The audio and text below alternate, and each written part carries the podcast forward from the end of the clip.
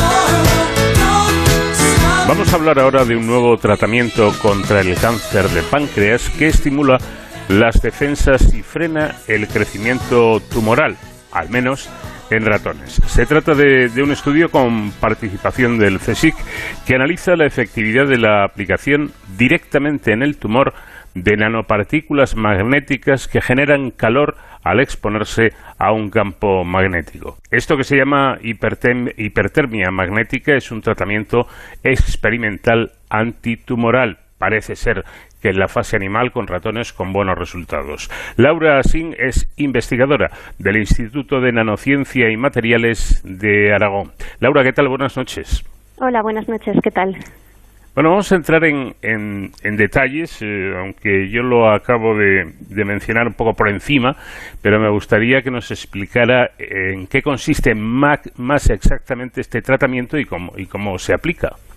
Sí, pues a ver, eh, bueno, lo has explicado muy bien, la verdad. La investigación se centra en eso, en estudiar cómo responden los tumores, en este caso concreto el tumor de páncreas, frente a este tratamiento que se llama hipertermia magnética. ¿Y, por qué hipertermia? Pues porque lo que hacemos es elevar la temperatura de la zona tumoral para intentar así dañar a las células eh, tumorales o sensibilizarlas frente a otros tratamientos. Porque se sabe desde hace mucho tiempo que las células tumorales son mucho más sensibles al calor que las células eh, normales. Desde hace unos años ya están descritos los mecanismos, pero incluso en civilizaciones muy antiguas, como por ejemplo los egipcios, se sabe que aplicaban calor a lo que ellos decían que eran unas masas que salían a veces en las mujeres, ¿no? en la zona del pecho, o sea que, esto se usa desde hace mucho. Lo curioso de este tratamiento es cómo se genera ese calor, porque es hipertermia magnética. Y ese magnético viene de que usamos, como muy bien has dicho, unas partículas muy pequeñitas, nanopartículas, que son magnéticas, están hechas de óxidos de hierro. Y eh, lo que hacemos es exponerlas a un campo magnético alterno para que generen calor. Si, intentando explicar así un poco básicamente cómo funcionan, nos podemos imaginar las nanopartículas como si fueran pequeñitos imanes. Si lo que hacemos es aplicarle un campo magnético externo, que es como si fuera un gran imán, sabemos que los imanes se sienten atraídos por los imanes. Pues este campo magnético externo lo que hace es variar su direccionabilidad muy rápidamente. Entonces estas nanopartículas intentan seguirle y lo que hacen es rotar. Pues ese rotar que es tanto físico de la partícula como magnético, lo que hace es generar calor.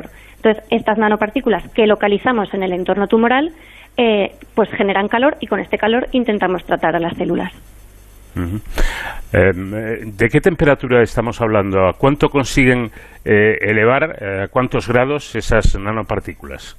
Pues eso es una muy buena pregunta y, y, es algo característico de este tipo de tratamiento porque se generan eh, unos gradientes de temperatura muy altos, pero en el entorno de la nanopartícula, incluso a escala nanométrica. Es decir, nosotros no somos capaces de medir una elevación global de toda la zona del tumor y, de hecho, si se hacen ensayos con células, que, parece así a priori como más fácil poder medir la temperatura, no observamos un, un incremento de temperatura detectable. Lo que sí que se generan son puntos muy calientes, que se llaman en inglés hotspots, y de hecho se utiliza mucho este término en este tipo de tratamiento, que eh, afectan a las células, pero de manera muy local. No es como otro tipo de tratamiento más abrasivo, o sea, o más más, más fuerte que lo que hacen es generar un, un, calor mm, como más a escala macroscópica. En este caso estamos trabajando a escala nanoscópica y el calor apenas lo podemos detectar.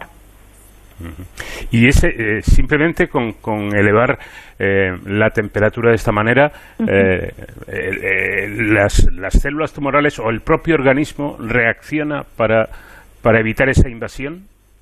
Sí, de hecho lo que hemos visto eh, y, esto es muy beneficioso para este tipo de tumor como el cáncer de páncreas porque el cáncer de páncreas está como protegido desde el exterior por una matriz, o sea, nos podemos imaginar que está como en una especie de, no de burbuja, pero sí que lo rodean eh, otros componentes que son, no son las células tumorales que son muy densas y eso lo que hace es dificultar que llegue el tratamiento, eh, por ejemplo, en las terapias convencionales. Entonces, con la hipertermia magnética mm, tenemos como un doble efecto. Primero, pues las nanopartículas que tengamos dentro de las células propiamente tumorales, ese calor eh, nanoscópico sí que afecta y, de hecho se, o sea, se ve que las células se mueren y se quedan muy dañadas. Y luego aparte todas las nanopartículas que se nos quedan por fuera en lo que se llama la matriz extracelular, eso que rodea al tumor, eh, también genera que hagamos, por ejemplo, poros, que, que esa matriz extracelular sea más permeable, así permitiendo, por ejemplo, eh, pues que llegue quimioterápicos o que otro tipo de tratamientos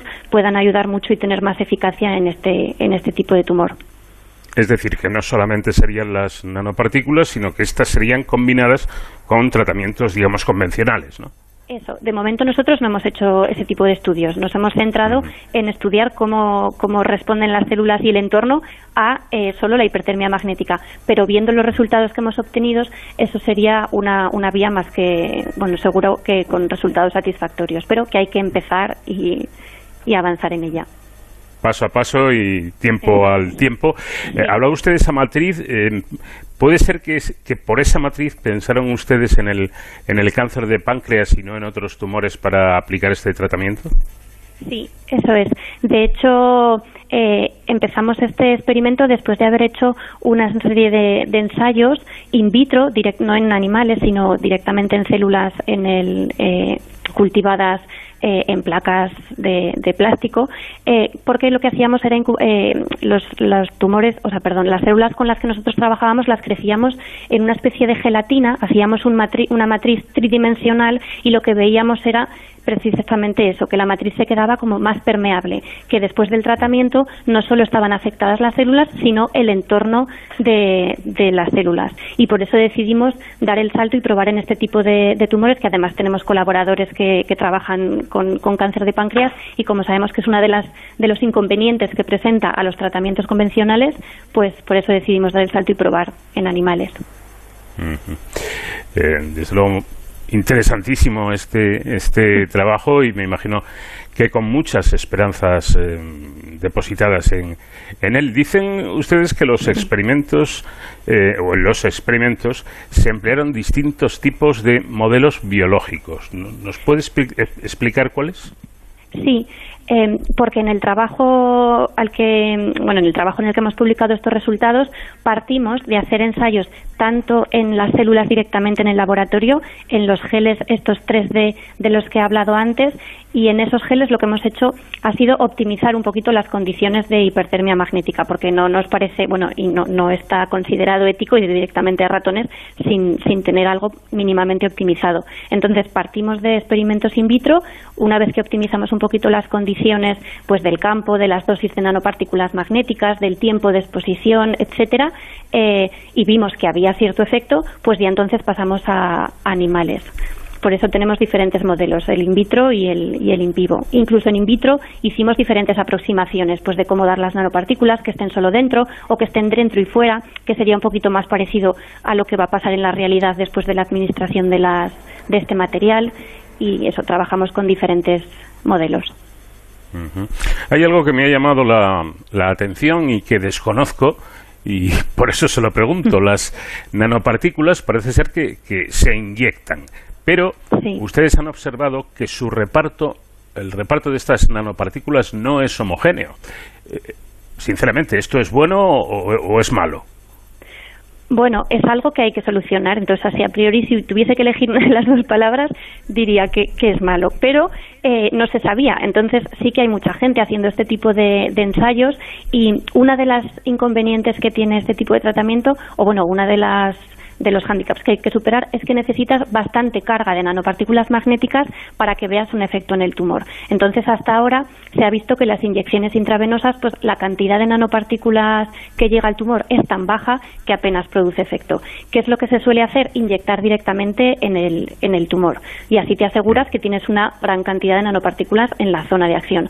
¿Qué es lo que ocurre? Pues que siempre se ha dado por hecho que, que se quedan ahí y ya está. Hay poquitos ensayos que hayan estudiado qué les pasa a esas nanopartículas, a dónde van, porque aunque yo las haya inyectado intratumoral, se me pueden escapar. Y lo que nosotras hemos visto es que efectivamente, pues a veces eh, se quedan más retenidas, otras menos, pues porque se escapan y nos las hemos encontrado en el hígado, en vaso. Entonces, algo que igual a priori eh, puede no ser bueno, bueno, pues de momento lo conocemos y es algo que en las siguientes mm, aproximaciones hay que tratar de mejorar. Hay que controlar mejor esa inyección.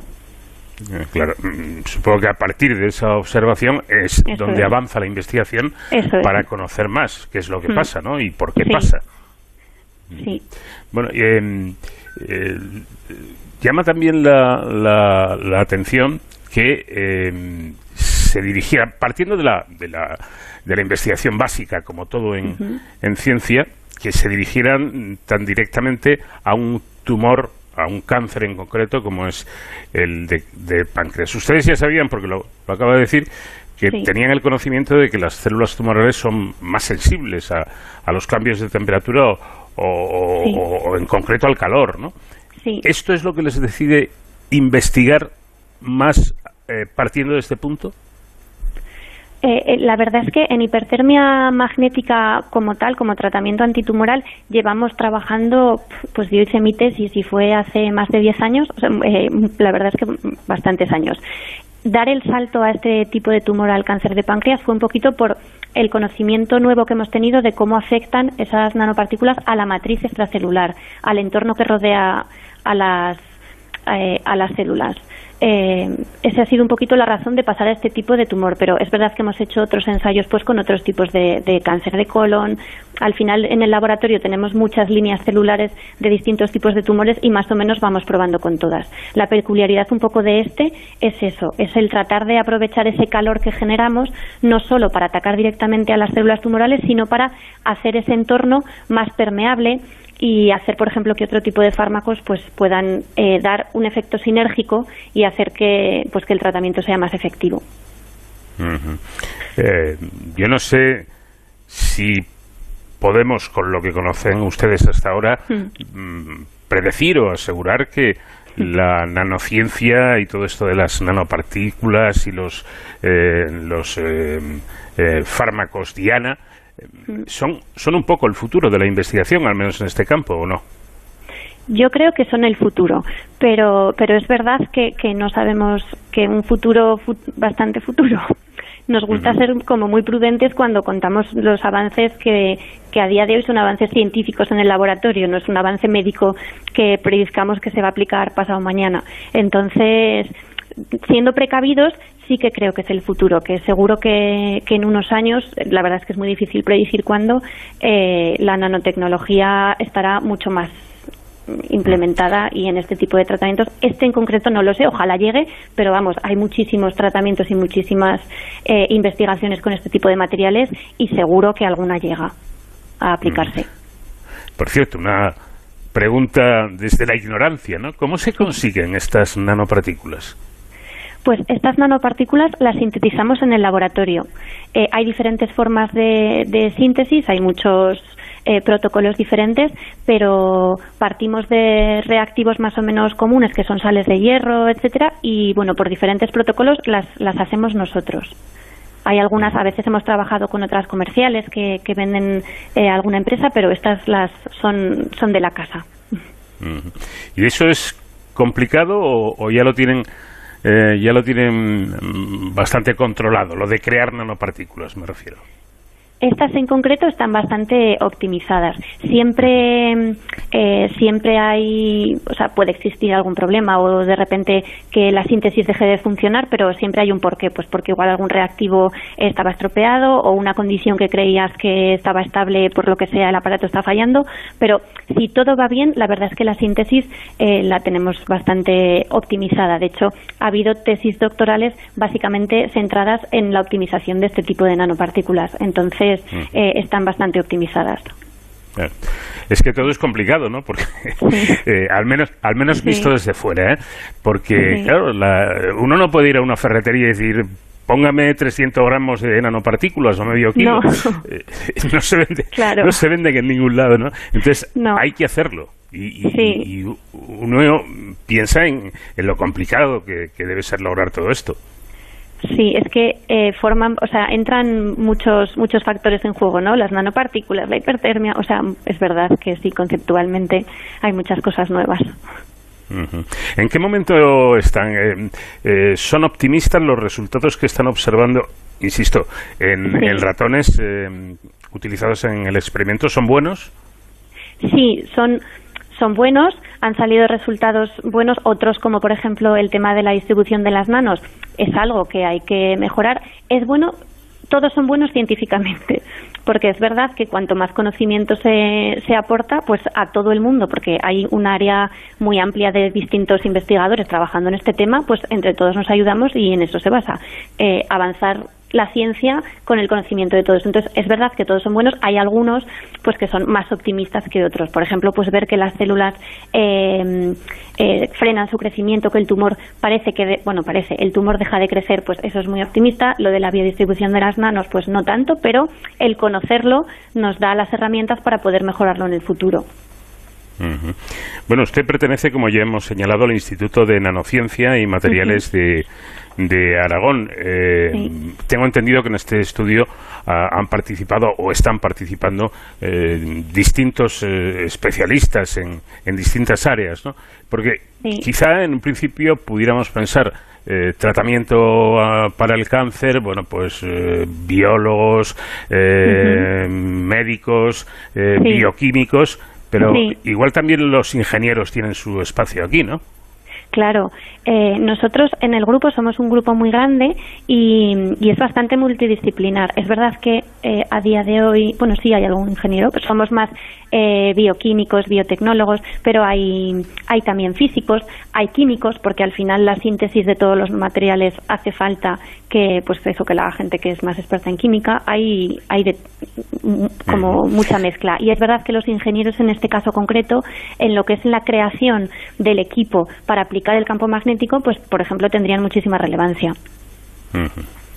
Bueno, pues un trabajo tremendamente interesante al que seguiremos con atención para ver cómo evoluciona eh, y si llega a ser un tratamiento realmente efectivo, eficaz en, humanos en, casos de cáncer de páncreas. Laura Asin, investigadora del Instituto de Nanociencia y Materiales de Aragón, muchísimas gracias por dedicarnos estos minutos y, y nuestra más cordial enhorabuena por, esta, por este experimento y este trabajo. Muchísimas gracias a vosotros, de verdad.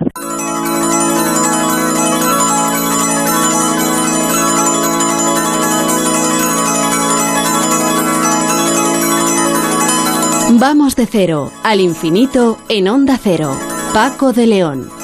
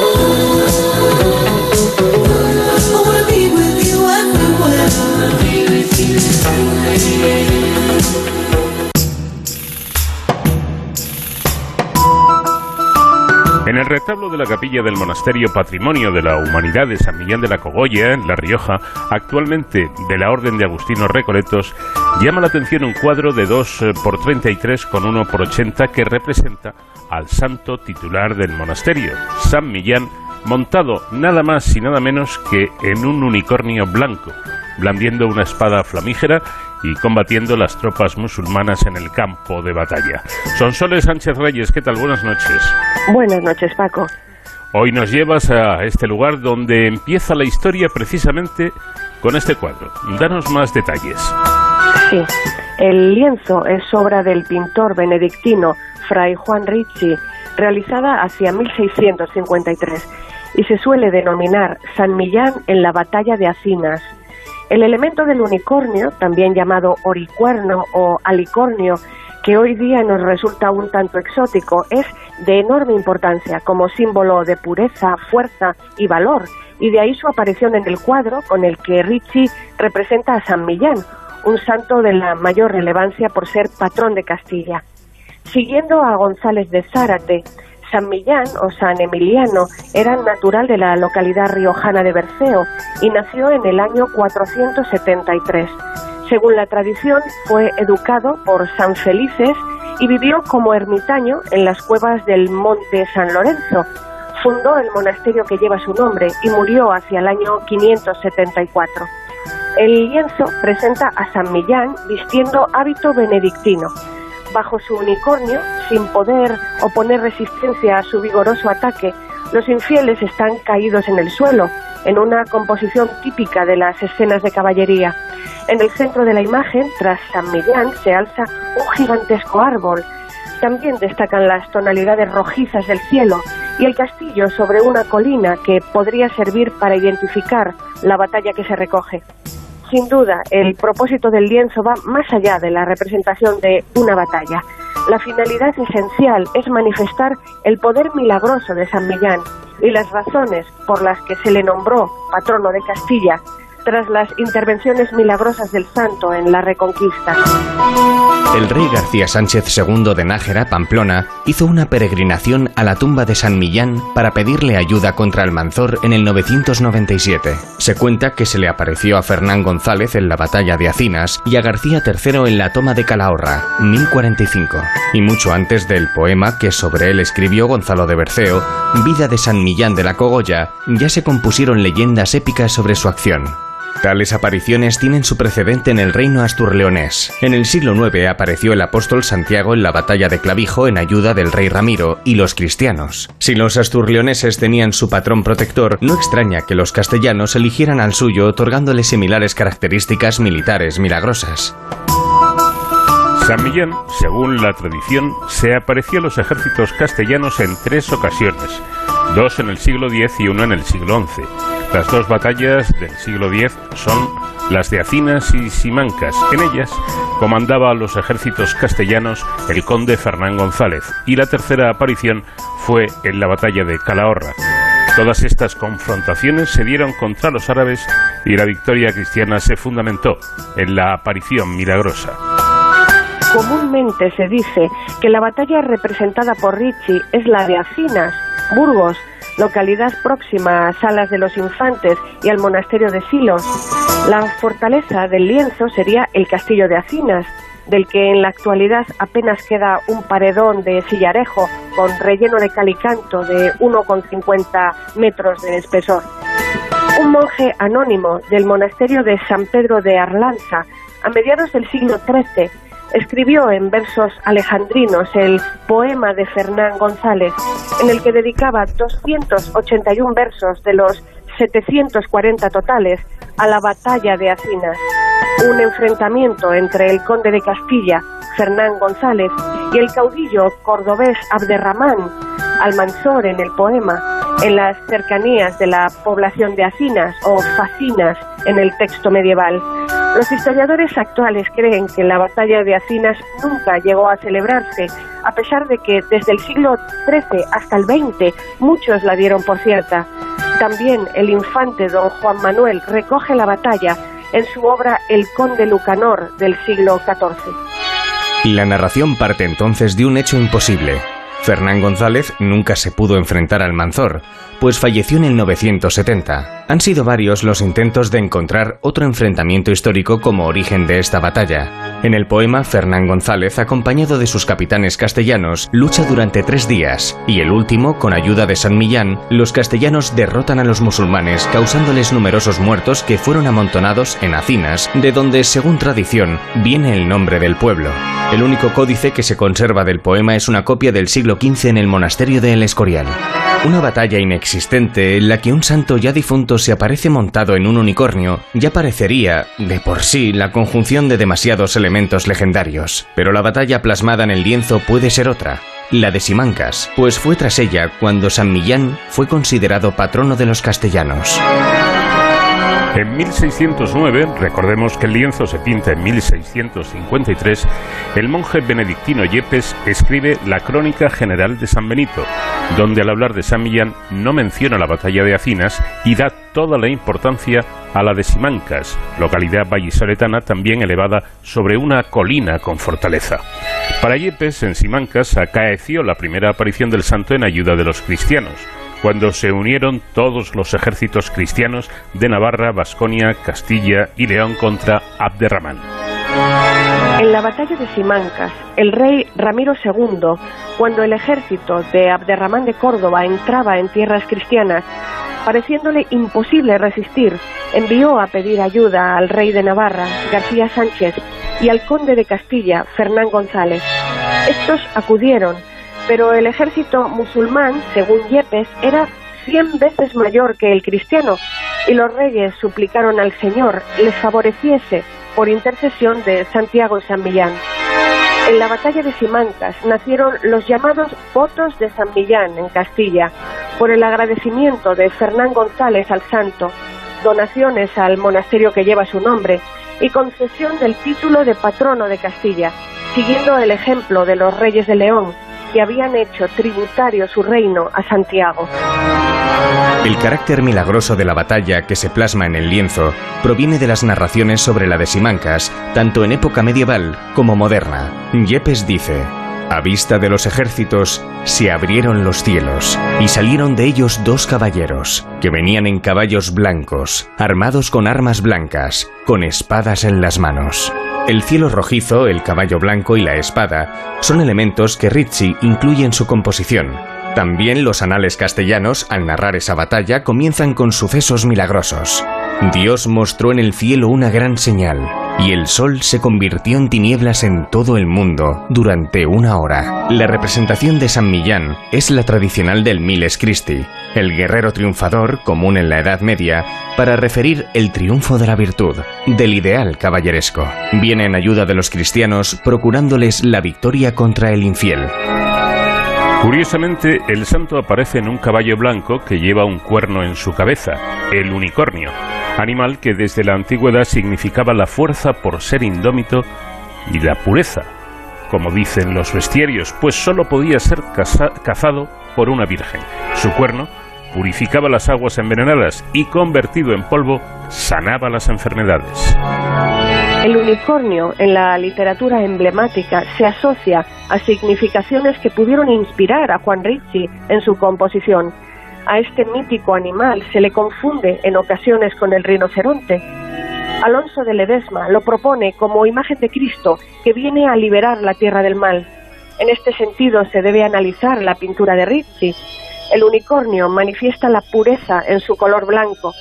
El Renacimiento siente predilección por el blanco, por remitir a la pureza siendo el color más amado de Dios. En esa línea, San Millán es un defensor de la virtud que baja a la tierra para purificarla del infiel y como guerrero exhibe toda la fortaleza contra el mal, pues como al unicornio solo le pueden detener las fuerzas del bien. Pero el unicornio tiene también otras significaciones, destacando la que propone Saavedra Fajardo. Su cuerno es la imagen de la ira. En este emblema, la leyenda Prae Oculis Ira justifica la ira para defender la religión y la virtud. Así, Rizzi presenta la ira de San Millán, guerrero contra el infiel. Como dice Yepes, San Millán emprendió la lucha con la espada, pero ahora se presenta una espada de fuego a modo de rayo, elemento que en la antigüedad usaban los dioses para castigar vicios. San Millán se plasma como mensajero de la divinidad, encargado de liberar al pueblo cristiano y hacer justicia triunfando el bien sobre el mal. El sentido de protección del bien, significado por el rayo o espada de fuego, queda de manifiesto en el Génesis, pues Dios, al expulsar a Adán y Eva del paraíso, colocó un querubín con espada de fuego para guardar el camino que conducía al árbol de la vida. Un gran árbol se dispone en el centro de la escena, cuya finalidad no parece sólo de composición, sino más bien como paisaje moralizado. Pudiera ser una encina, una variedad propia de la zona donde aconteció la batalla. Saavedra presenta el árbol como alegoría del Estado, insistiendo en que la sucesión no debe fraccionar el árbol, o sea, el Estado. La imagen tiene su precedente en Jacob Brook, quien en su emblema precisa que dicho árbol es una encina. Plinio sería la fuente de tales composiciones al considerar la encina como imagen protectora de la ciudad. Lectura del árbol presenta en el lienzo a San Millán, patrono de Castilla, como protector tanto del cristianismo como del Estado. Considerando todo lo anterior, quizá el título que suele darse al lienzo de Rizzi no responda a la realidad y sea más ajustada la denominación de San Millán en la batalla no de Acinas, sino de Simancas, pues es aquí donde el santo adquirió su mayor importancia. En cualquier caso, el mérito que nadie podrá negarle es ser el único santo que montó en un unicornio. Pues así es, la historia de San Millán, que en efecto fue el santo que logró montar en un unicornio. Gracias, como siempre, Sonsoles, y te espero la próxima semana. Gracias a ti, Paco. Hasta la próxima semana. Un abrazo. De cero al infinito. Onda cero. Un equipo de investigadores del Consejo Superior de Investigaciones Científicas ha desarrollado un algoritmo que permite monitorizar la destrucción causada por conflictos armados a partir de la comparación de imágenes de satélite. De este modo permite cuantificar casi en tiempo real la destrucción provocada o producida por una guerra para mejorar la respuesta humanitaria. En estos conflictos los datos suelen ser escasos e incompletos lo que limita la capacidad de reacción y la respuesta de esa ayuda inmunitaria que en estos casos es tan necesaria. Hans Miller es colíder de este proyecto y tenemos ya contacto con él. Hans, ¿qué tal? Muy buenas noches. Buenas noches. ¿En qué se basa exactamente este proyecto? Bueno, lo que estamos haciendo es eh, la detección de, edificios uh, destruidas a raíz de em, imágenes de satélites.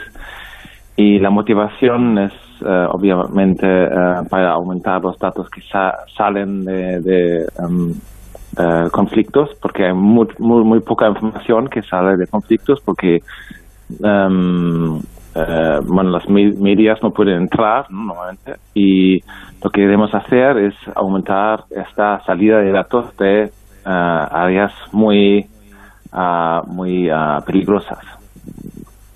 Eh, y para ello, eh, según creo entender, eh, ustedes lo que hacen es imitar las redes neuronales, pues me imagino que con neuronas de verdad no van a trabajar, pero imitan la forma de, del funcionamiento de las neuronas y se basan en, en, esas redes para, para fabricar estas otras, ¿no? que son capaces de localizar edificios derruidos, por ejemplo. Sí, no, es, verdad, estamos eh, utilizando una red neuronal que es un algoritmo que se utiliza mucho en, la detección de imágenes. Son muy capaces de detectar, normalmente se utiliza para cosas un poco más eh, eh, fáciles, por decirlo así, en plan un perro en una imagen, ¿no? o un, gato que es un perro que es un gato en una imagen. Y, y, por ejemplo, si entramos en Facebook y no tenemos el código y nos pide que hacemos clic sobre el, no, el semáforo, algo así, estamos entrenando una red neuronal. Se utiliza mucho en, en muchos, eh, muchos casos. Em, pero lo que estamos, eh, haciendo nosotros es eh, combinarlo en dos módulos. Tenemos un primer módulo que es, es la red neuronal y un segundo módulo que está utilizando eh, la información por el tiempo y la información por el espacio, porque edificios, una vez destruidas, se quedan destruidas, ¿no?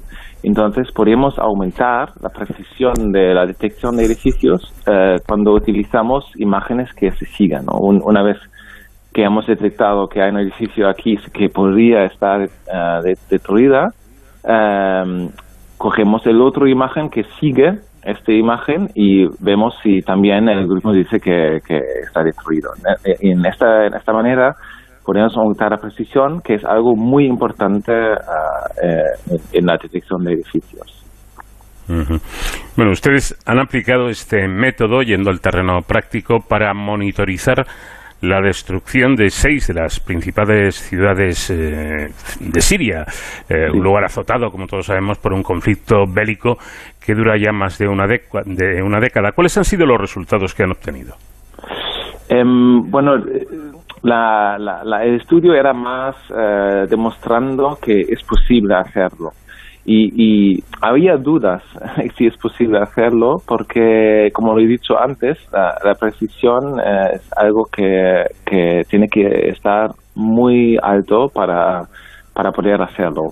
Si, si lo explico un poco, eh, en una ciudad como Alepo, mm. que era muy destruida, ¿no? es una ciudad que ha sufrido muchísima violencia eh, con, con armas grandes y, y pero son solo 2% de, de, de los edificios que se han, están destruidas. Entonces, eso es mucha destrucción para una ciudad, pero eh, claro, en, si quiero detectar eh, destrucción y 98 de, de los imágenes no contiene destrucción, eh, el error que tengo en mis datos sube bastante si solo tengo un, poco de error en, la red neuronal. Y por eso era tan importante para las aplicaciones reales, en, en casos reales, de, de, de, hacer esos dos módulos que se sigan, una, una capa que es red neuronal y la segunda que eh, se llama eh, bosque aleatorio que está utilizando la primera capa. Y entonces lo, que hemos, como hemos mostrado en el artículo que hemos publicado es, es que es posible hacerlo. Es posible en casos reales como Alepo, como Homs, como Hama, detectar uh, destrucción, uh, esa destrucción masiva y no solo detectarlo, pero también saber cuándo ha pasado, cuándo, son, cuándo pasan los eventos que han destruido esas casas. Señala usted que un elemento esencial de, del desarrollo es que la red neuronal superpone y compara imágenes sucesivas de un mismo lugar, contrastándolas sobre una línea temporal que incluye, tiene que incluir siempre, una primera imagen antes del conflicto bélico, ¿no? Sí, absolutamente. Um, lo, lo, que hacemos es, se llama en inglés, se llama change detection, que es uh, detectar cambios, ¿no? Un, ha, ha, cambiado algo entre esta imagen y lo anterior, entonces necesitamos una imagen que es uh, que demuestra la ciudad sin, sin destrucción. Uh -huh. Eh, se me ocurre pensar que de alguna manera lo que hacen ustedes es mandar la información necesaria para que el algoritmo de algún modo se entrene y a su vez pueda ofrecer resultados concretos. Ah, sí, exacto. Es, eh, es una muy buena pregunta. Eh, se llama supervised learning. Entonces, eh, lo que necesitamos, y eso es muy importante para entrenar, es saber um, cuáles son los uh, positivos y negativos. Positivos en el sentido de casas, las casas destruidas y no, de, no destruidas. ¿Y por qué lo sabemos? Lo sabemos porque eh, la ONU, ha, con mu mucho dinero, ha, ha, hecho un scanning manual con gente uh -huh. mirándose las imágenes y para cada edificio diciendo, ah, este, esta casa es destruida, esta no es destruida. Entonces, estamos utilizando eh, esos datos y entonces exactamente el neutron neuronal ve el, el, el imagen, pero lo, claro, lo ve números, ¿no? Eh, para un, una imagen de, de, color, tiene tres niveles, ¿no? Eh, el, el, el, azul, eh, el rojo y no sé qué, y esos tres niveles tienen números, ¿no? Por ejemplo, este píxel tiene un número de 10, este píxel tiene un número de 11, no sé qué.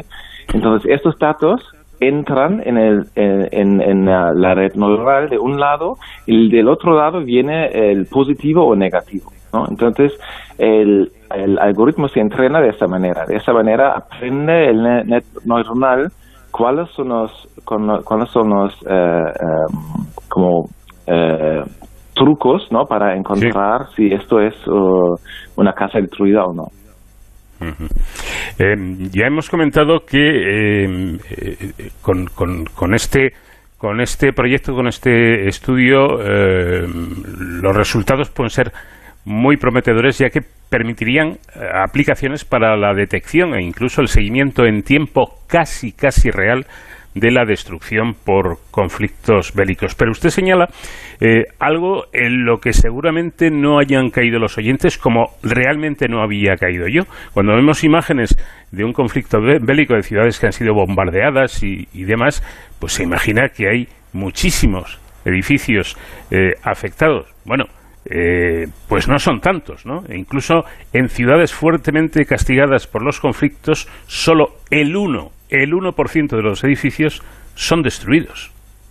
Sí, sí, sí, eso es el problema que, que de, que he hablado antes, es uh, que la precisión del algoritmo tiene que ser muy alto, porque si en estos 99% tengo un error de, para decir algo, ¿no? Un ejemplo, 5%, de repente se convierte, mis datos se convierten de un porcentaje de sí, es destrucción, pero 5% no es destrucción, ¿no? Entonces esos datos sirven para nada, no sirven para, para esfuerzos humanitarios, no sirven para, para saber qué está pasando en la ciudad, entonces por eso estamos esto, haciendo esto de estos módulos. Eh, la aumentación de la precisión, porque es un, para, en, casos reales es, es, algo muy importante. Pero yo, yo quiero decir una cosa aquí que, que también es muy importante.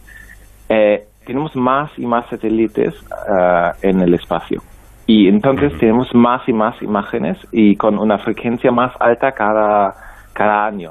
Eh, hace cinco años tuvimos una imagen de Alepo cada mes. Eh, ahora, hoy en día, tenemos una imagen cada cada semana y pronto vamos a tener una imagen cada día. Entonces, utilizar este, este, em, esta dimensión temporal es muy útil, porque claro, ya sabemos que vamos a tener imágenes de todo el mundo cada día. Entonces, si hacemos, eh, eh, estamos desarrollando un algoritmo que puede utilizar este, este, este tiempo, esa dimensión de tiempo, eh, podemos aumentar la precisión, eh, precisión. Y esto exactamente, de, eso se trata eh, el artículo que hemos escrito. Claro. Em, una respuesta lo más inmediata posible, porque no hay que olvidar algo que me parece muy importante y que también señalan ustedes, y es que la destrucción de, edificios durante una guerra, durante un conflicto, es una forma específica de violencia, particularmente dañina para los civiles y que además se utiliza comúnmente para desplazar poblaciones, ¿no? Sí, sí, y, creo que es, eh, es muy, muy importante de saberlo, y yo no sabía antes incluso de empezar este proyecto, que, que se, se, llama a veces urbicidio, ¿no? como genocidio, pero urbicidio, que es la destrucción masiva de edificios y también no como aleatorias, pero claro, se, se saben lo que, quieren hacer. Entonces, normalmente son hospitales, son, em, son eh, edificios que manejan el agua ¿no? o eh, la electricidad. Entonces, si una ciudad cae eh, sin electricidad, sin agua, y la población se queda, van a empezar a tener hambre, pasar hambre, para pasar sed y entonces, por eso la gente se huye. O se huye, por primero, claro, por la destrucción de sus casas, pero también, segundo nivel, por la destrucción de infraestructura esencial que ofrece la ciudad. Entonces, eso es eso es muy importante y el, el, Cruz Rojo entonces eh, eh, incluso ha, ha, dicho que, que hay que prestar más atención a esta, esta, este tipo de violencia. Bueno, pues Hans Miller, colíder de este proyecto eh, que están llevando a cabo distintos investigadores del Consejo Superior de Investigaciones Científicas. Gracias por sus explicaciones, por habernos dedicado estos minutos y, a seguir trabajando también como lo hacen. Muchas gracias por sus preguntas.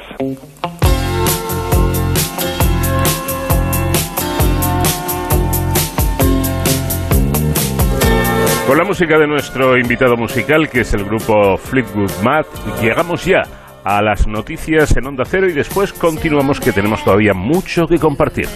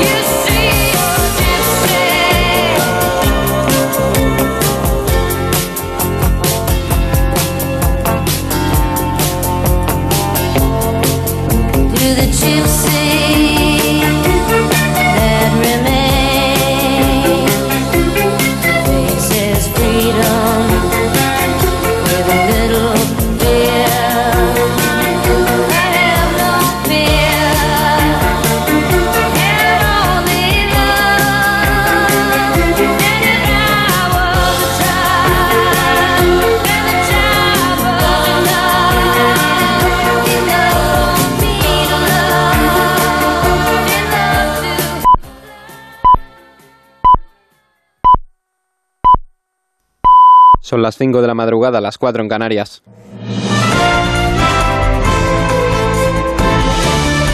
Noticias en Onda Cero. Buenas noches. El presidente del Gobierno, Pedro Sánchez, ha anunciado que el uso de las mascarillas dejará de ser obligatorio en exteriores a partir del próximo 26 de junio. Será el Consejo de Ministros extraordinario del próximo jueves el que previsiblemente aprobará la medida. Una noticia que llega cuando el Ministerio de Sanidad ha notificado 4.214 positivos y 18 personas fallecidas en las últimas 24 horas. En nuestro país, casi el 48% de la población ha recibido al menos una dosis de la vacuna y el 29% tiene la pauta completa. A la vez que la vacunación va como va, a un ritmo, como hemos marcado desde hace muchísimos meses, cada vez más intenso, y que la economía suben, pues evidentemente, si me permiten esta, este juego de palabras, eh, progresivamente, afortunadamente, las mascarillas empezarán a bajar.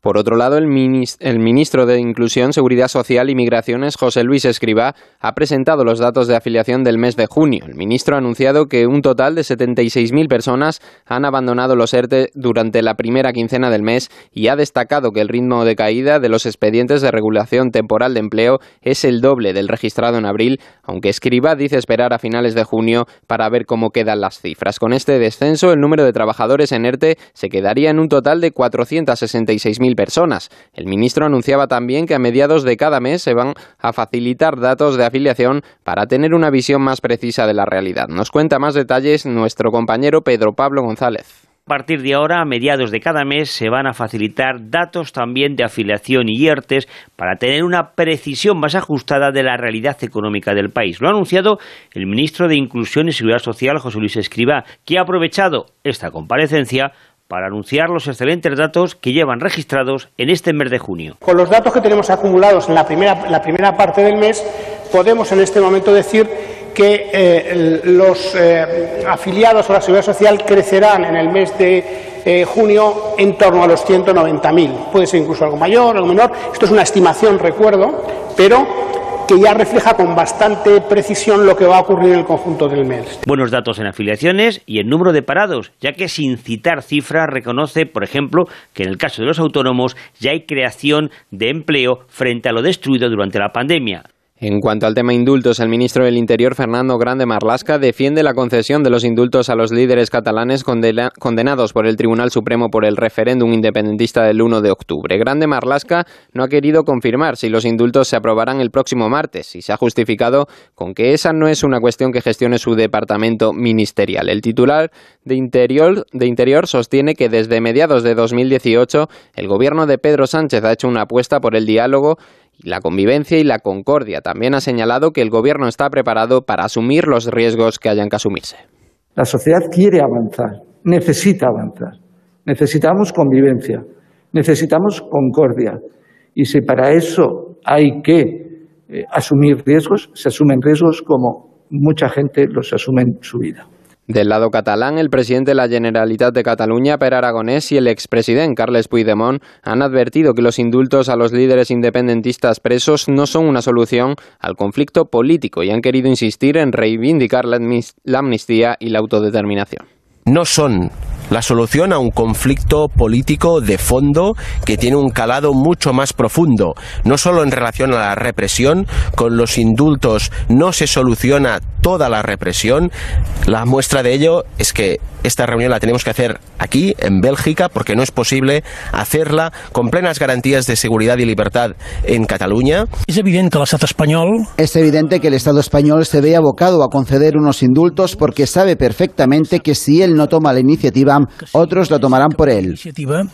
Altres li prendran per ell. Cambiamos de asunto. Durante este sábado, más de 250.000 personas se examinan en toda España para las más de 30.000 plazas de docentes de secundaria, formación profesional y otros cuerpos. Serán las primeras oposiciones en casi dos años tras la irrupción de la pandemia. Desde el sindicato CESIF señalan que esta oferta de empleo es insuficiente, ya que las tasas de interinidad en educación siguen situadas en un 40%.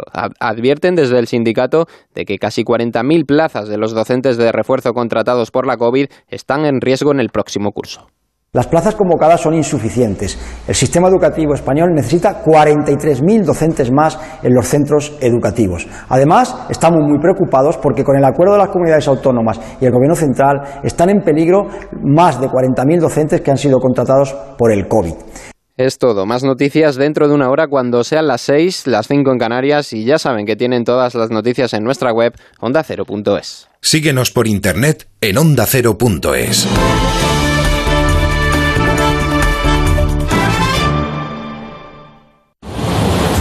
Este sábado queremos cantar los goles de la selección en Radio Estadio. Desde el Estadio de la Cartuja, segundo partido de la selección en la Eurocopa. Tras el empate a cero de la primera jornada, España busca una victoria ante Polonia que nos acerque a los octavos. ¡Hay que creer! ¡Sí se puede! ¡Sí se puede! Será el broche de un sábado de lujo en la Eurocopa. Desde las 3 de la tarde, Hungría-Francia. Y a las 6, Portugal-Alemania. Este sábado la selección juega en Radio Estadio. Emoción, análisis y buen humor con Antonio Esteba y Javier Ruiz Taboada. Lo que le gusta a Luis Enrique las estructuras, ¿eh? Entre los andamios y las neveras. Te mereces esta radio. Onda Cero, tu radio.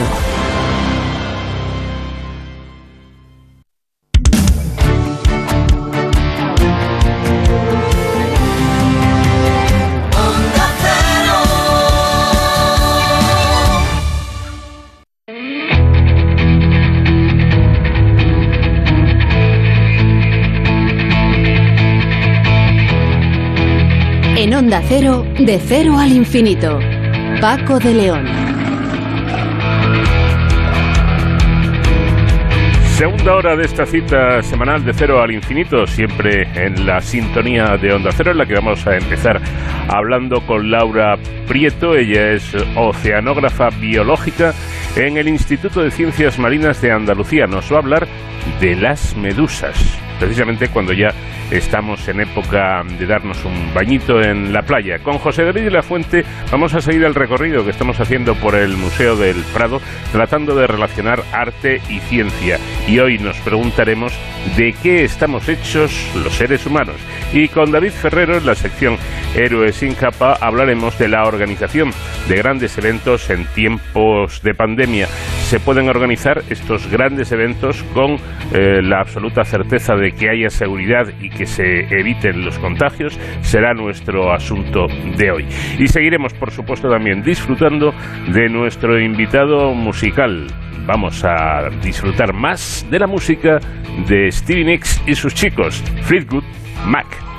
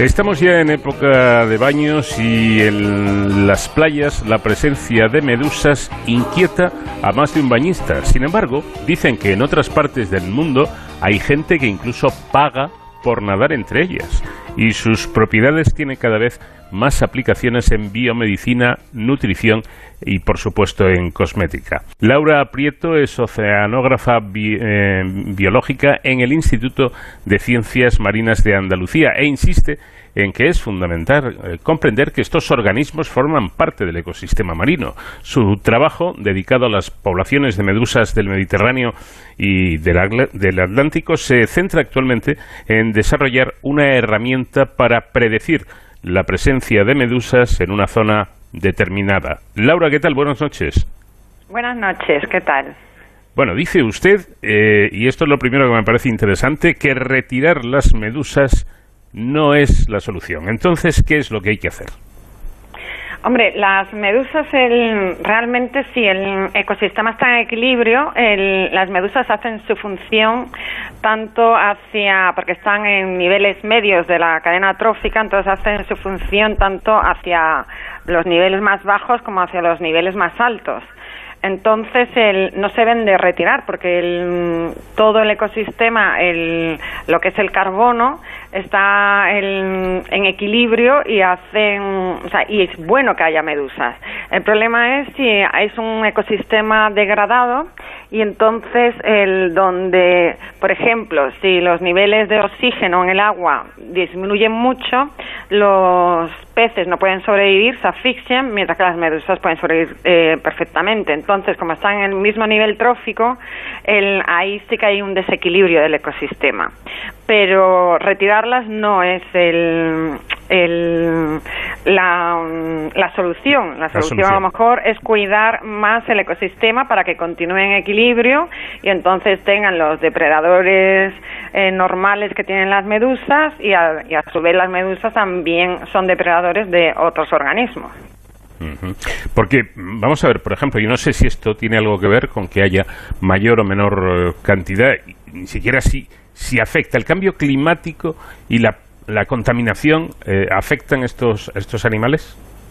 Vale. Estos animales son de los más antiguos del planeta y, prácticamente no han variado nada. Tienen más de 500 millones de años y, y han pasado por distintas épocas, tanto glaciares como interglaciares. Y, eso indica que son realmente unos animales que, que son muy plásticos, que se adaptan muy bien a los cambios en el medio. Lo que pasa que si la, lo que indicaba antes de, eh, de cómo afecta la contaminación uno de los efectos colaterales es esa disminución de oxígeno porque hace que mm, haya, al haber más nutrientes en el medio, hay una mayor proliferación del nivel más básico de la cadena trófica, que es el fitoplancton, y cuando este muere, el, mm, al, sedimentar hace que, que, disminuya la cantidad de oxígeno. Entonces se producen estas, estas zonas de, de, mm, de niveles de oxígeno muy bajos y entonces ahí esto se afecta ya a todo el resto del ecosistema. Eso es por la parte de contaminación, porque se han hecho pruebas con, con otros contaminantes, como por ejemplo los plásticos, etcétera, y a las medusas les, ¿sabes? Se los comen y les da igual, y los, no los absorben y los echan y etcétera. En cuanto al cambio climático, el, pues depende de qué especie de medusa y qué zona del planeta. Para explicarme el, si, mm, por ejemplo, las medusas tienen un ciclo vital que es muy característico, digo en general, ¿eh? que es que tienen una fase que está adherida a un, al sustrato, que es muy pequeñita, tiene solo un milímetro, que es, se le conoce como pólipos, y, el, y entonces los pólipos, para que pasen de la fase esta eh, que está mm, adherida al sustrato, que se le llama la fase bentónica, otra vez a la fase de, de medusa, que es la que nada en la columna de agua, el, tiene que ocurrir un cambio ambiental, Normalmente, en las medusas que tenemos en, nuestras costas es la primavera. Entonces, que el cambio climático lo que produce es que las primaveras, ellos no, no se mueven por el calendario gregoriano, ellos se mueven por el cambio de temperatura. Entonces, si la primavera es más temprana, hace que este cambio de, de fase bentónica a fase pelágica ocurra antes. Entonces tienes más eh, meses en el año la fase de medusa y menos en la fase de pólipo. y luego también otra cosa que ocurre es que la, como las temperaturas a cambio en el cambio global están cambiando, hace que mm, medusas que normalmente estaban en los trópicos pues vayan subiendo hacia zonas templadas o medusas que antes estaban en el Ártico puedan bajar hacia zonas templadas. Entonces, lo que se llama que vayan invadiendo o, colonizando otros hábitats. Bueno, lo ha explicado muy bien usted esa fase que a mí me ha, dejado perplejo, ¿no? Eh, en la que llegan a, a, enquistarse, por así decirlo, estas medusas y corríjame el dato o, o lo tengo bien, ¿pueden llegar a pasar así decenas de años? Sí, sí, los pólipos es algo increíble. para el, que los oyentes se imaginen, eh, eh, tú, el, vamos a empezar por la fase medusa, ¿no? La fase medusa son o, machos o hembras y se reproducen eh, por, de forma sexual. Y entonces generan una larva muy chiquitita que se llama plánula que enseguida busca dónde mm, fijarse y convertirse en pólipo. Y ahora, este pólipo, eh, si las cosas van bien, eh, se reproduce de forma asexual, lo que quiere decir que se clona a sí mismo y de un pólipo pueden salir miles de pólipos. Y el, pero si las cosas van mal, si no, ¿sabes? Si hay menos comida, si lo que sea, si de pronto baja mucho la temperatura, el, entonces se enquistan que, se, que es lo que se le conoce como podocistos, y pueden pasar ahí decenas de años hasta que las cosas ambientales mejoran y entonces vuelve a salir de cada podocisto, vuelve a salir un pólipo y una de dos. O se reproduce de forma sexual para generar más pólipos, o si tiene esta mm, estimulación ambiental, empieza a generar esta otra larva que, que, nada, que se le llama éfira, que esa ya es macho o hembra, y esa ya es la que crece hasta ser una medusa adulta y se reproduce sexualmente. es un, como si viene a ser como si fuera una mariposa. Realmente. porque es que no tiene nada que ver físicamente un pólipo, una plánula y una éfira y una medusa. Son totalmente distintos. Entonces, eh, a ver si lo he entendido bien, eh, las medusas pueden reproducirse, eh, clonarse, es decir, sin, sin, sin sexo de ningún tipo, sin contacto, pero también pueden hacerlo sexualmente. Claro, solo se pueden clonar, o sea, solo pueden reproducirse sexualmente las que la gente ve en la, en la playa. Las las típicas medusas de que son como un paraguas con tentáculos, sí, esos son ya medusas que son o macho o hembras. Y esas se reproducen de forma sexual. Y la otra fase, que es la que la gente no ve, que es la que puede estar en las rocas o puede estar en un pantalán o puede estar en el casco de un barco o en los plásticos que van flotando, esa es la fase pólipo. Y la fase pólipo se reproduce de forma eh, asexual, se, se clonan a sí mismos. Y, y si las cosas van mal, ellos son los que mm, generan estos quistes. Curioso, desde luego. Por cierto, y, yo creo que esto interesará mucho a todos los oyentes, ¿todas las medusas pican? No, no, no. Todas las medusas son del grupo nidarios, del, del griego nide, que quiere decir ortiga. Entonces eso quiere decir que todas ellas tienen esas, esas células urticantes que son los nidocistos. Y entonces eso es como un arpón milimétrico que tú no lo ves, necesitas un microscopio para poder verlo, que, el, que normalmente eso con el cambio de salinidad o al tocarlas, ellas eh, lanzan el arpón, que son miles de arpones a la vez, y entonces eso es lo que te pica.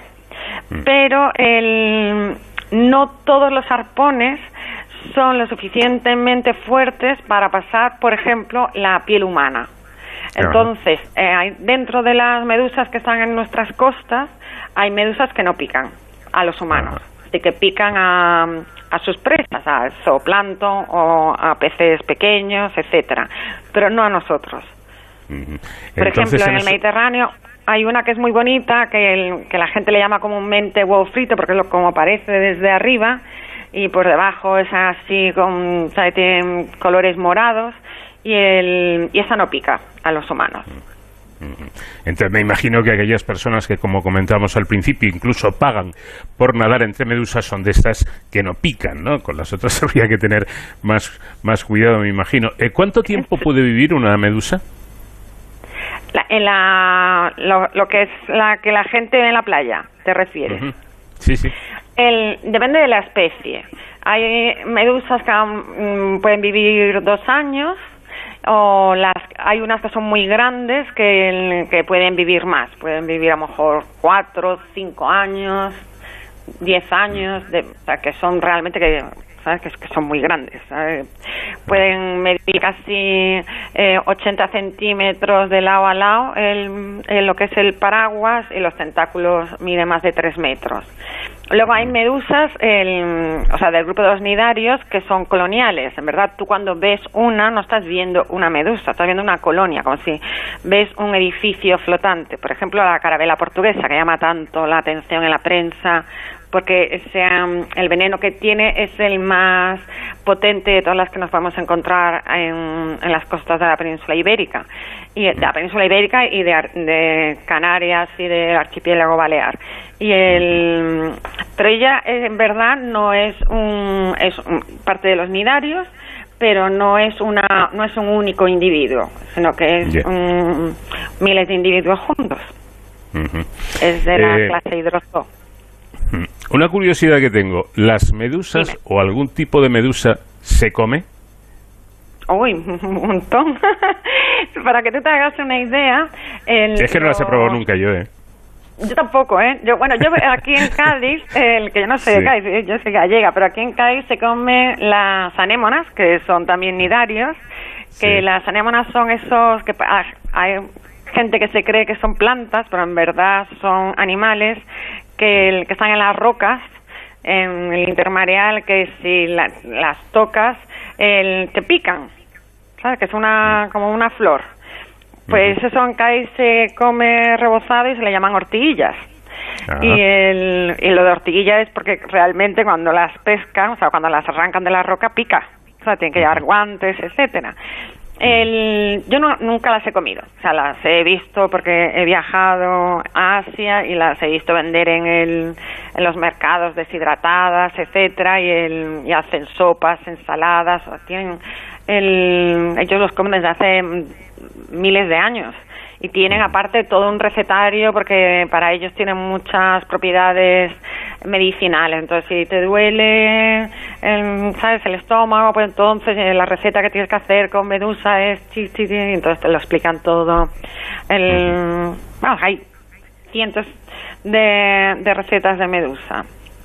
y pues todas las que se comen, curiosamente, son de un grupo que, el, que nosotros tenemos eh, tanto en el Mediterráneo como en el Atlántico, que son del, del grupo Rhizostoma, de Rhizostomae. Y, el, y todas las que ellos comen son siempre de ese grupo. Ellos tienen, imagínate la cantidad de medusas que ellos consumen que, que van a otras zonas del mundo a pescar igual que nosotros vamos con nuestros barcos a pescar bacalao o a pescar otro tipo de, de peces, pues ellos van exclusivamente a pescar medusas que los australianos ya desde hace 20 años han tenido que hacer una legislación para decir la cuota de medusas que se pueden llevar de las costas australianas porque si no, pues, el, ¿sabes? ellos lo pescarían todo y entonces es cuando ya te diré, o sea, lo que te digo que el, que el ecosistema dejara, o sea, ya dejaría estar en equilibrio.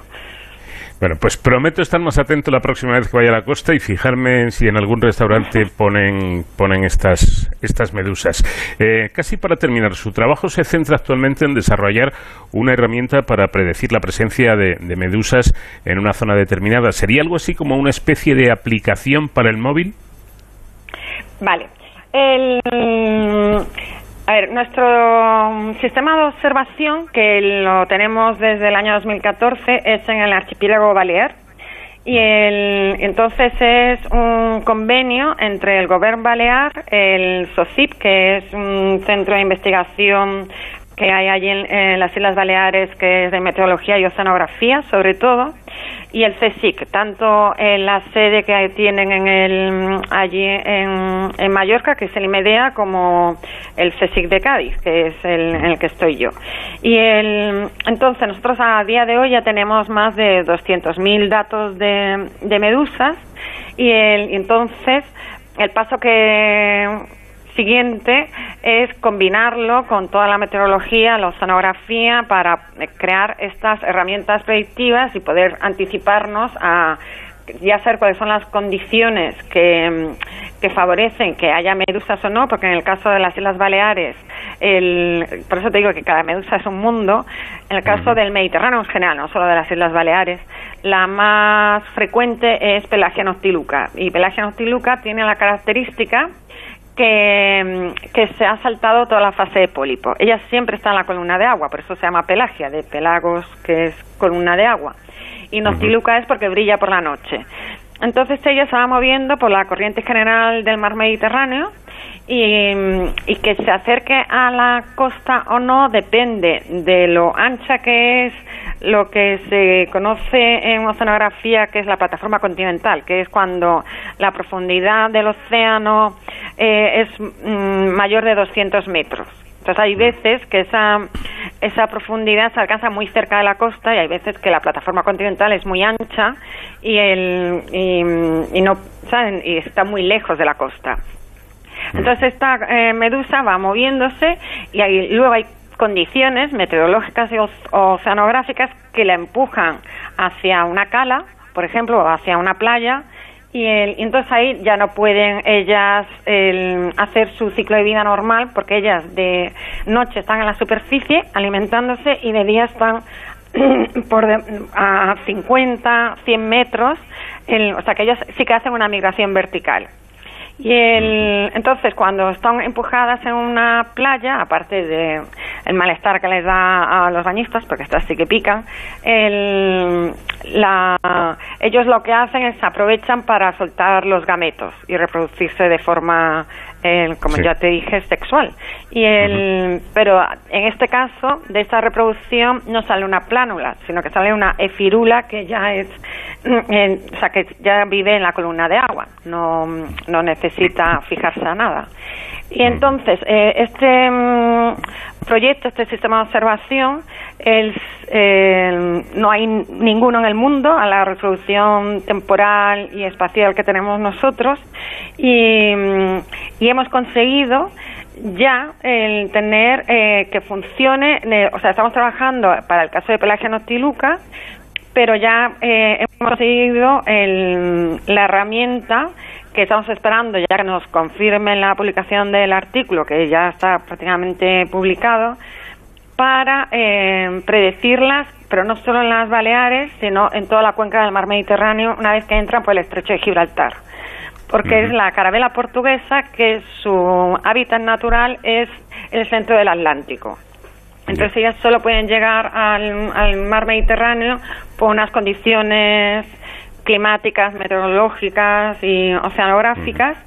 Y, el- y entonces una vez que entran por el estrecho, pues eh, ahí es donde nosotros corremos el modelo y entonces podemos avisarles con dos meses de antelación os va a llegar carabela portuguesa a vuestra zona. Y, Algo el- que- y funciona, ¿eh? Y funciona. Claro, claro, claro.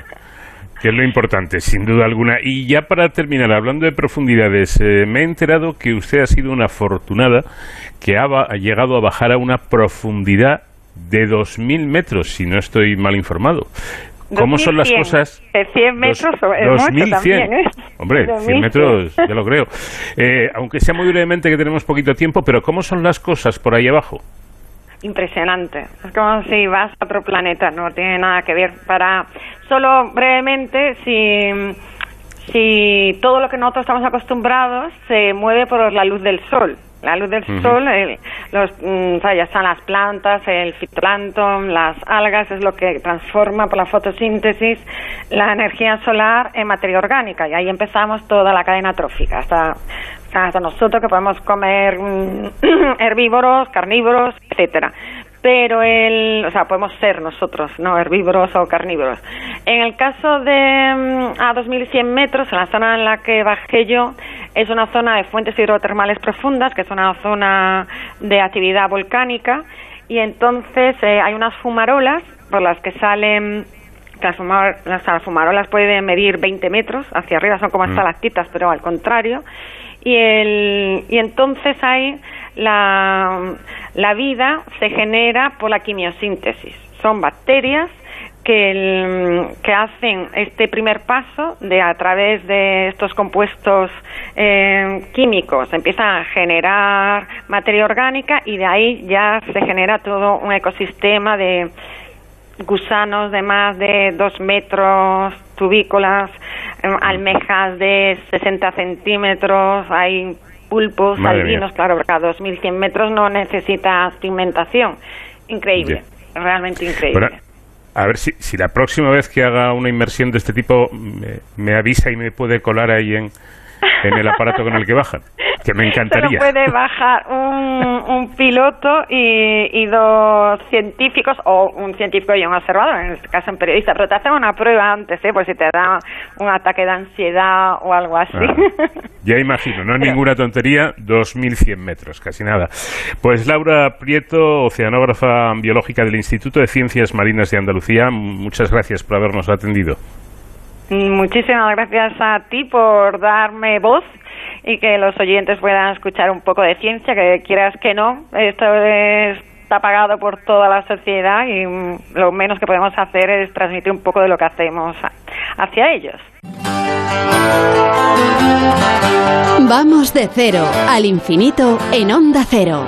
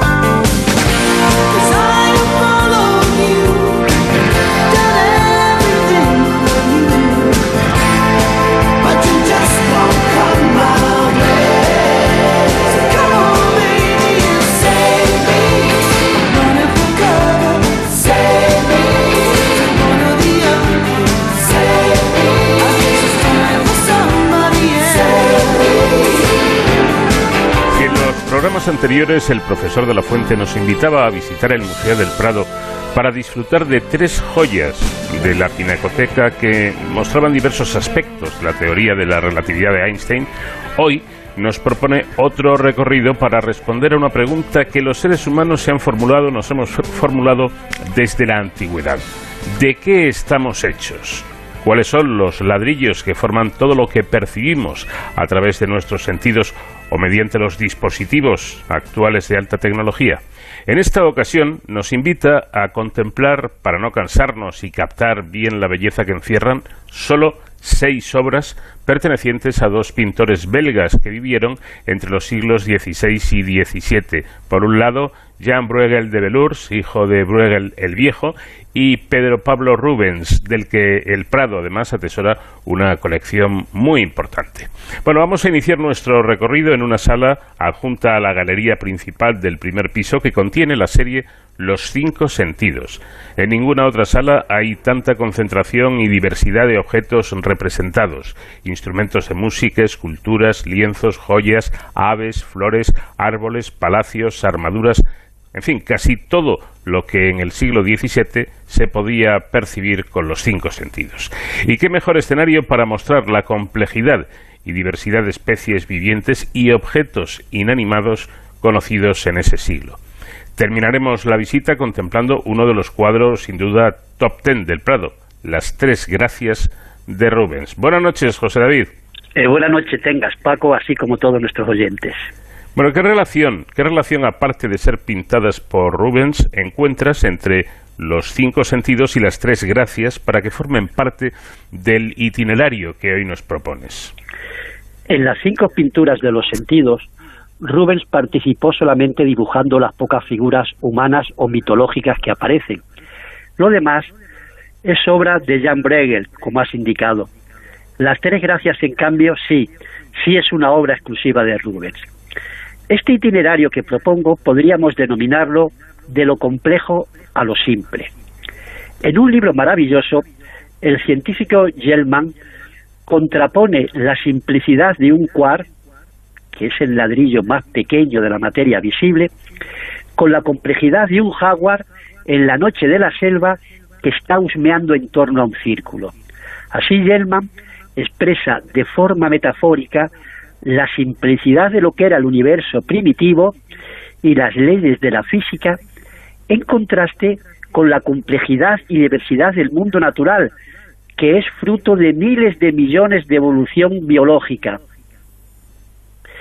Ir desde lo simple a lo complejo ha sido una cuestión de tiempo, de miles de millones de años que tardó la evolución en convertir unas pocas partículas elementales e inanimadas en el mundo tan diverso y complejo en el que vivimos.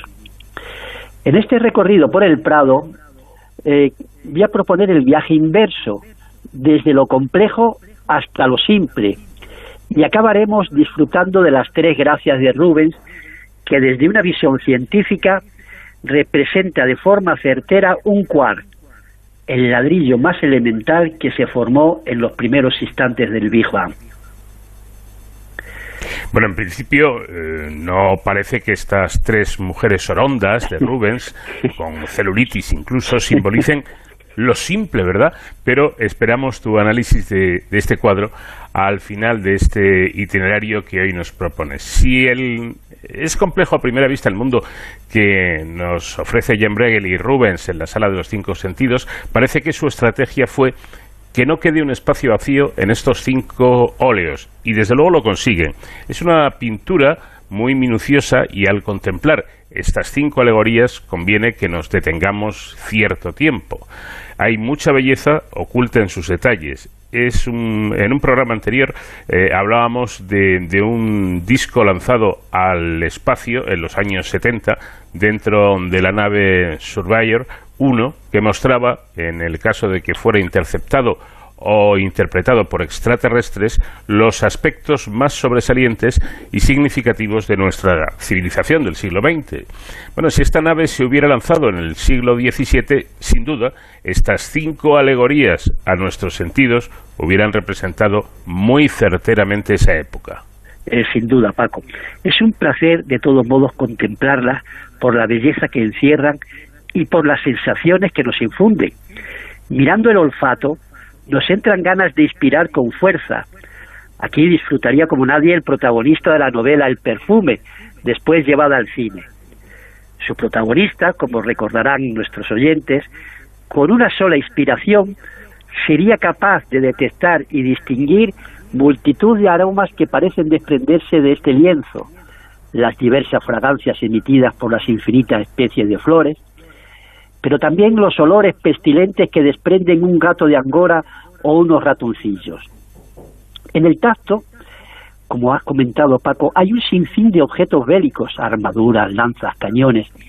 El colorido gris oscuro que domina esta escena recrea realmente una atmósfera oscura e inquietante. Jan Bregel, a través de escenas terroríficas que nos recuerdan al bosco, identifica el tacto con la tortura y el dolor físico. En fin, para los amantes de la comida, se les hará la boca agua cuando contemplen los múltiples manjares contenidos en la obra El Gusto. Ostras, faisanes, perdices, langosta, en fin, una gran variedad de frutas y, y tartas. En el oído, para mí el cuadro favorito de la serie, hay todo tipo de objetos que emiten sonidos, pájaros, relojes, instrumentos de música. El lienzo de la vista contiene numerosos cuadros de pintura en su interior. Algunos pueden observarse individualmente aparte en esta misma sala. En fin, si os invito, queridos oyentes, a iniciar nuestro recorrido por esta sala, es para que confirméis que nuestro mundo contiene una gran complejidad de objetos. Pero esta diversidad es lo que percibimos desde nuestra constitución de seres humanos. Estamos limitados por nuestra naturaleza que nos permite percibir e interpretar solamente una franja estrecha de ondas electromagnéticas, lo que llamamos espectro visible, de entre otras muchas, muchas que están presentes en este mundo. Eh, si hubiéramos sido fabricados con otros sentidos que nos ampliaran este campo de percepciones, el mundo se nos mostraría de forma totalmente diferente. Imaginaos, por ejemplo, que nuestros ojos fueran unos microscopios que profundizasen en el mundo de lo más pequeño. Este mundo, este mundo de lo más pequeño, sería tan complejo, es tan complejo como el que nos muestran los lienzos de Bregel y Rubens? En absoluto, Paco. El mundo de lo pequeño, aunque parezca una contradicción, es muy simple contiene solamente átomos y además todos muy parecidos entre sí. Aquí la complejidad de Bregel y Rubens se convierte en un conjunto de 118 elementos que forman la tabla periódica y en qué se diferencian? Pues solo en el número de electrones que contienen. Tienes un electrón, eres hidrógeno. Tienes seis, eres carbono. Siete, nitrógeno. Y así con todos los elementos. Luego, mm, los, millones eh, de objetos diversos de nuestro mundo, en realidad, se reducen a 118 cuando profundizamos en su interior. Pero eh, ¿son estos los ladrillos elementales que forman el universo visible y no se pueden ya dividir más? Uno de los más grandes científicos de la antigüedad, Demócrito, fue el primero en afirmar la existencia de estas partes indivisibles a las que llamó átomos pero según hemos visto en la temporada anterior de nuestro programa, los átomos todavía se pueden dividir en partes más elementales y reducirse, por tanto, el número de los ladrillos del universo. Sabemos que el átomo se compone de un núcleo central y de electrones orbitando a su alrededor. En los años 60 del siglo pasado, el físico antes mencionado, Yelman, habló ya de unas partículas que estaban dentro del núcleo, y los denominó quarks. Después se ha confirmado su existencia y hoy nadie la pone en duda. Los físicos los denominan sabores y estos son de dos tipos, up y down. Luego, Paco, los 118 elementos de la tabla periódica se reducen a estos dos, que junto al electrón son capaces de formar toda la materia visible. Es decir, que con estos tres ladrillos se podría formar el mundo que percibimos a través de nuestros sentidos. Junto a los neutrinos, partículas diminutas. Y para hacernos una idea de lo que son estos quarks, propongo que nos traslademos a la guía central del primer piso del Prado para disfrutar de las tres gracias de Rubens. Bueno, tengo además entendido que era el cuadro favorito del pintor de Rubens, que no se desprendía nunca de él ni hizo ninguna copia como era usual en su taller de Amberes. Si vais a esta ciudad, queridos oyentes, mm, proponer desde aquí que se visite este taller museo ubicado en el lujoso palacio que fue su residencia desde que se casó en primeras nupcias con una joven de familia adinerada y de nombre Isabel Brandt. A su mujer eh, pasó a la corona española por expreso deseo del pintor. Rubens era el pintor favorito de Felipe IV, de ahí que el Prado tenga una magnífica colección, nada más y nada menos que de 90 cuadros, eh, cuadros suyos. Antes de llegar a nuestro objetivo, propongo que nos detengamos en un cuadro de formato muy grande, de los más grandes del Prado, La adoración de los Reyes Magos. En él, Rubens se pinta a sí mismo y no se retrata como un pintor, profesión poco considerada en su época, sino como un noble, con una cadena de oro que cuelga de sus hombros y con una espada. Con una amplia formación humanística, era un diplomático que se había venido a Madrid a negociar la paz entre España e Inglaterra, y por esta condición Velázquez lo admiraba. Bueno, y por fin llegamos a las tres gracias. Su encanto y luminosidad hacen que todos los visitantes se detengan ante su belleza. Creo que, que Carlos III eh, deseó quemarlo por impúdico y obsceno. Menos mal que su pintor de cámara, Mengs, lo convenció de ocultarlo en un rincón de palacio. Esta obsesión crematoria por esta tabla la heredó su hijo Carlos IV. En esta ocasión el marqués de Santa Cruz le aconsejó que sirviera de modelo a los alumnos de la Academia de San Fernando, pero incluso cuando se ubicó en el Prado, estuvo años en las salas reservadas donde solo unos pocos privilegiados podían contemplarla. Las tres gracias son las cariátides que en la mitología griega representan en el, el, encanto, la generosidad y la fertilidad. ¿Qué ves, profesor, en este cuadro desde la perspectiva científica? Antes hemos dicho que la materia visible se ha construido fundamentalmente con tres ladrillos. Solo tres ladrillos, dos quarks y electrones. Los primeros, los quarks, nunca viven aislados, sino empaquetados de tres en tres en una especie de sacos que son los protones y los neutrones. Es decir, en un protón hay tres quarks inseparables, como así lo son las tres gracias de la mitología. Pero hay más similitudes, Paco. Los quarks están enlazados por unas partículas denominadas gulones que transportan una fuerza. En el cuadro de Rubén les unen sus brazos y unos velos transparentes, y lo más curioso, las tres gracias están bailando mientras giran, como Rubens así lo expresa mediante la posición de sus pies. Pues bien, los quarks también danzan en un movimiento frenético, producido por una fuerza descomunal, que los físicos denominan la interacción fuerte.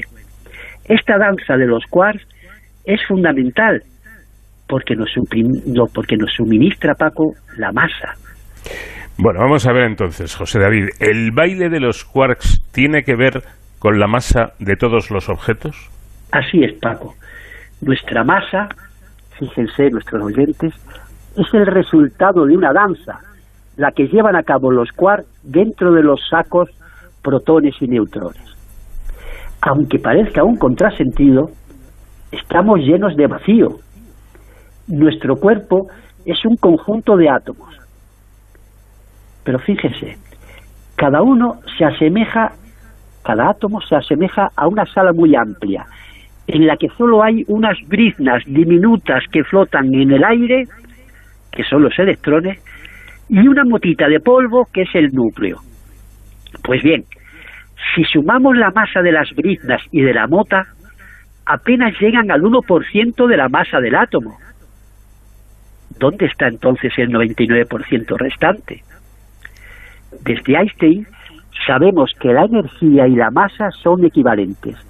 Pues bien, ese 99% de nuestra masa es la energía empaquetada por el movimiento frenético y alocado de los quads. En fin, es sorprendente lo que se puede observar en la hermosa tabla de Rubens desde la ciencia.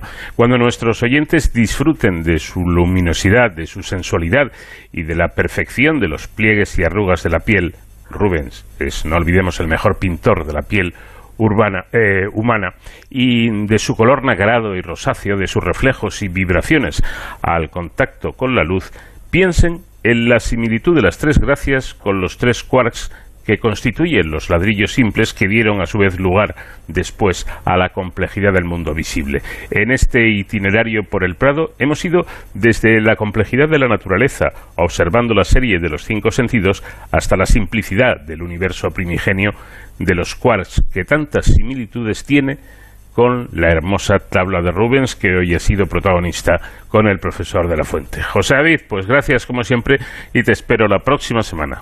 Un abrazo para todos.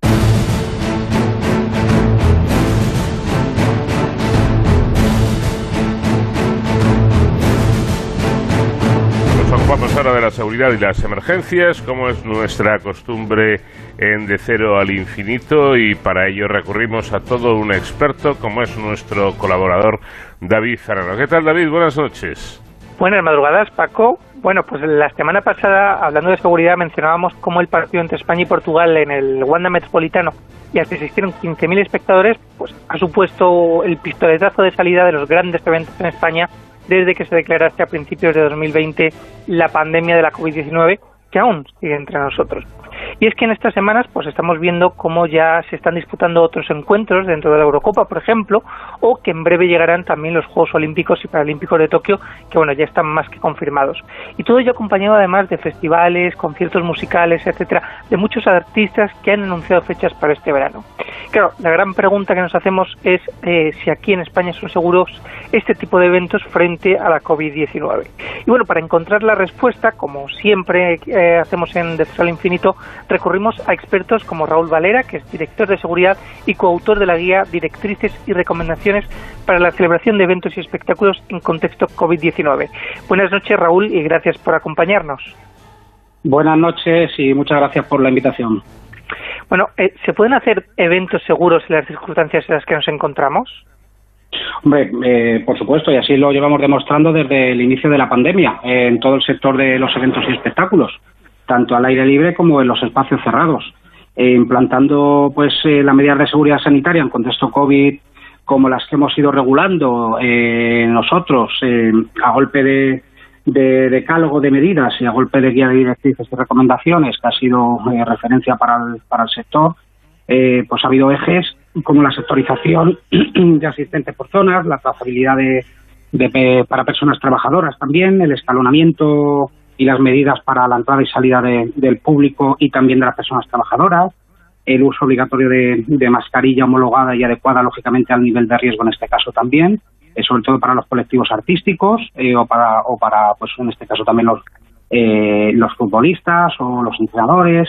Y bueno, pues otras medidas como la circulación de personas, las de información para público, las de higiene, limpieza y desinfección, ventilación, acondicionamiento y venta, eh, ambiental, incluso con mediciones de CO2 para regular las partículas por millón y bueno, y otras medidas específicas para también para la protección de, las personas trabajadoras y sobre todo los reajustes del porcentaje de aforo por, por las densidades de ocupación y dependiendo del sector de actividad. Con todas estas medidas, lógicamente, se pueden realizar y se están realizando eventos seguros.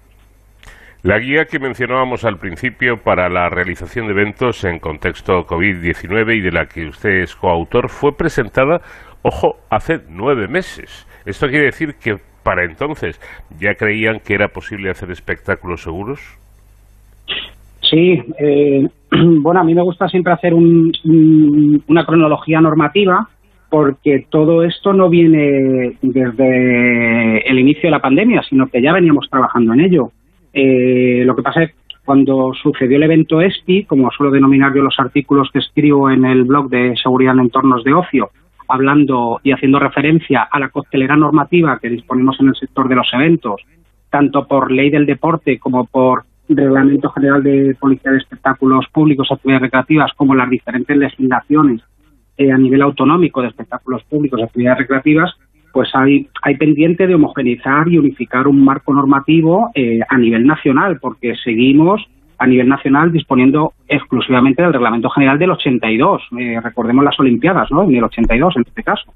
Eh, y cabe recordar, pues eso, que en numerosos artículos estamos destacando la falta de marco normativo en el sector y, de, y de instrucciones internas, pues eso, de obligado cumplimiento, incluso lo que ha pasado en las últimas semanas con las recomendaciones para eventos multitudinarios de la resolución del 4 de junio y del 10 de junio de la Declaración de Actuaciones Coordinadas que han pasado de ser vinculantes a ser exclusivamente recomendaciones, ¿no? En este caso incluso han variado la cifra para considerar eventos multitudinarios.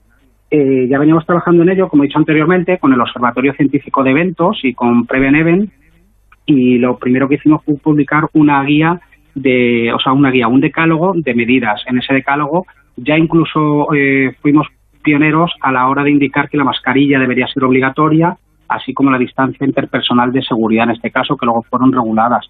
Y la guía, bueno, pues la guía en este caso, lo que hicimos con la guía, pues es eh, que tal y como se ha visibilizado a través de, alerta roja de del movimiento de unificación de, la industria cultural de los eventos y espectáculos, pues se ha hecho necesaria una, una solicitud eh, de mesa de trabajo para un marco de seguridad jurídica Mm, a través de un grupo de expertos que dinamice, que reactive la conversación entre las instituciones y entre los profesionales del sector de los eventos y los espectáculos, pues para estudiar las, las medidas propuestas eh, que se han ido elevando y así fomentar la reactivación sin agravios comparativos entre el propio sector y entre las propias comunidades autónomas, como estamos viendo a golpe de publicación de resoluciones, órdenes y decretos en este caso.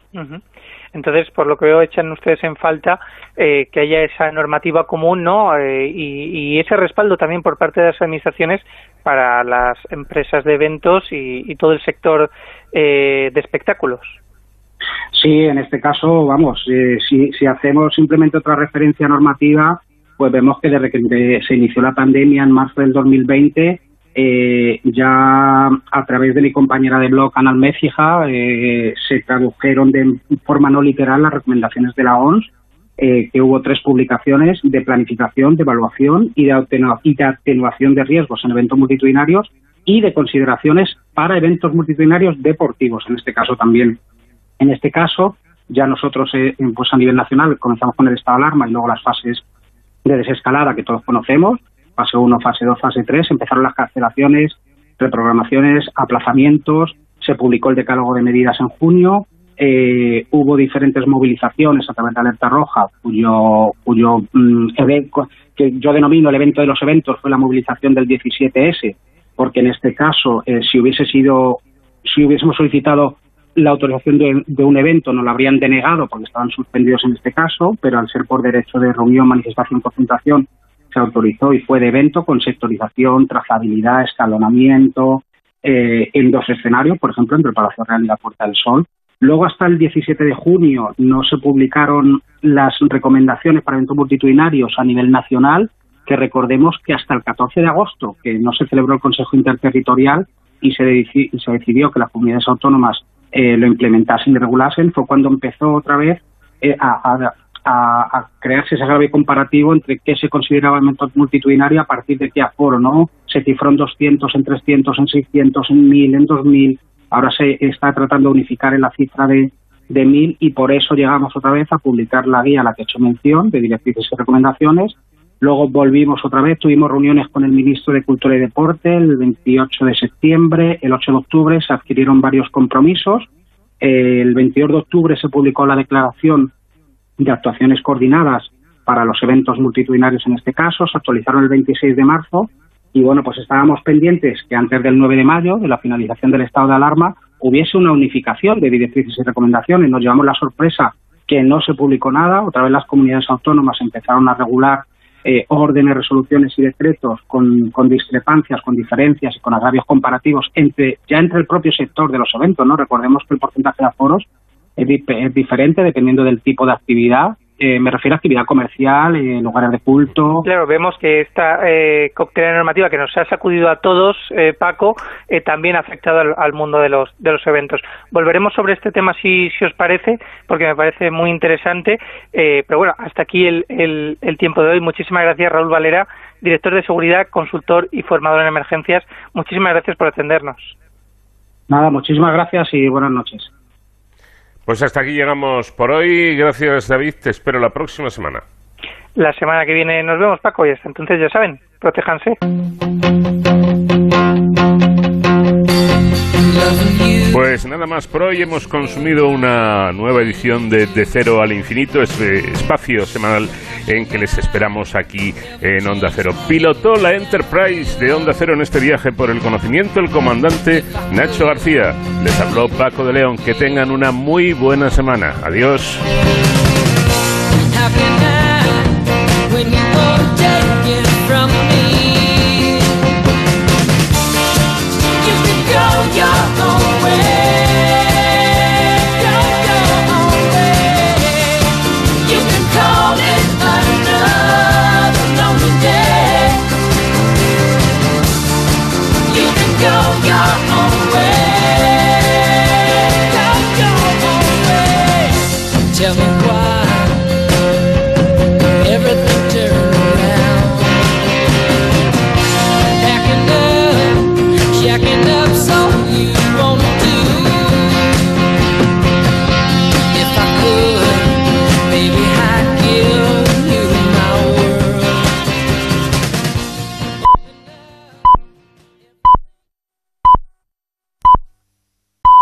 Son las 6, las 5 en Canarias.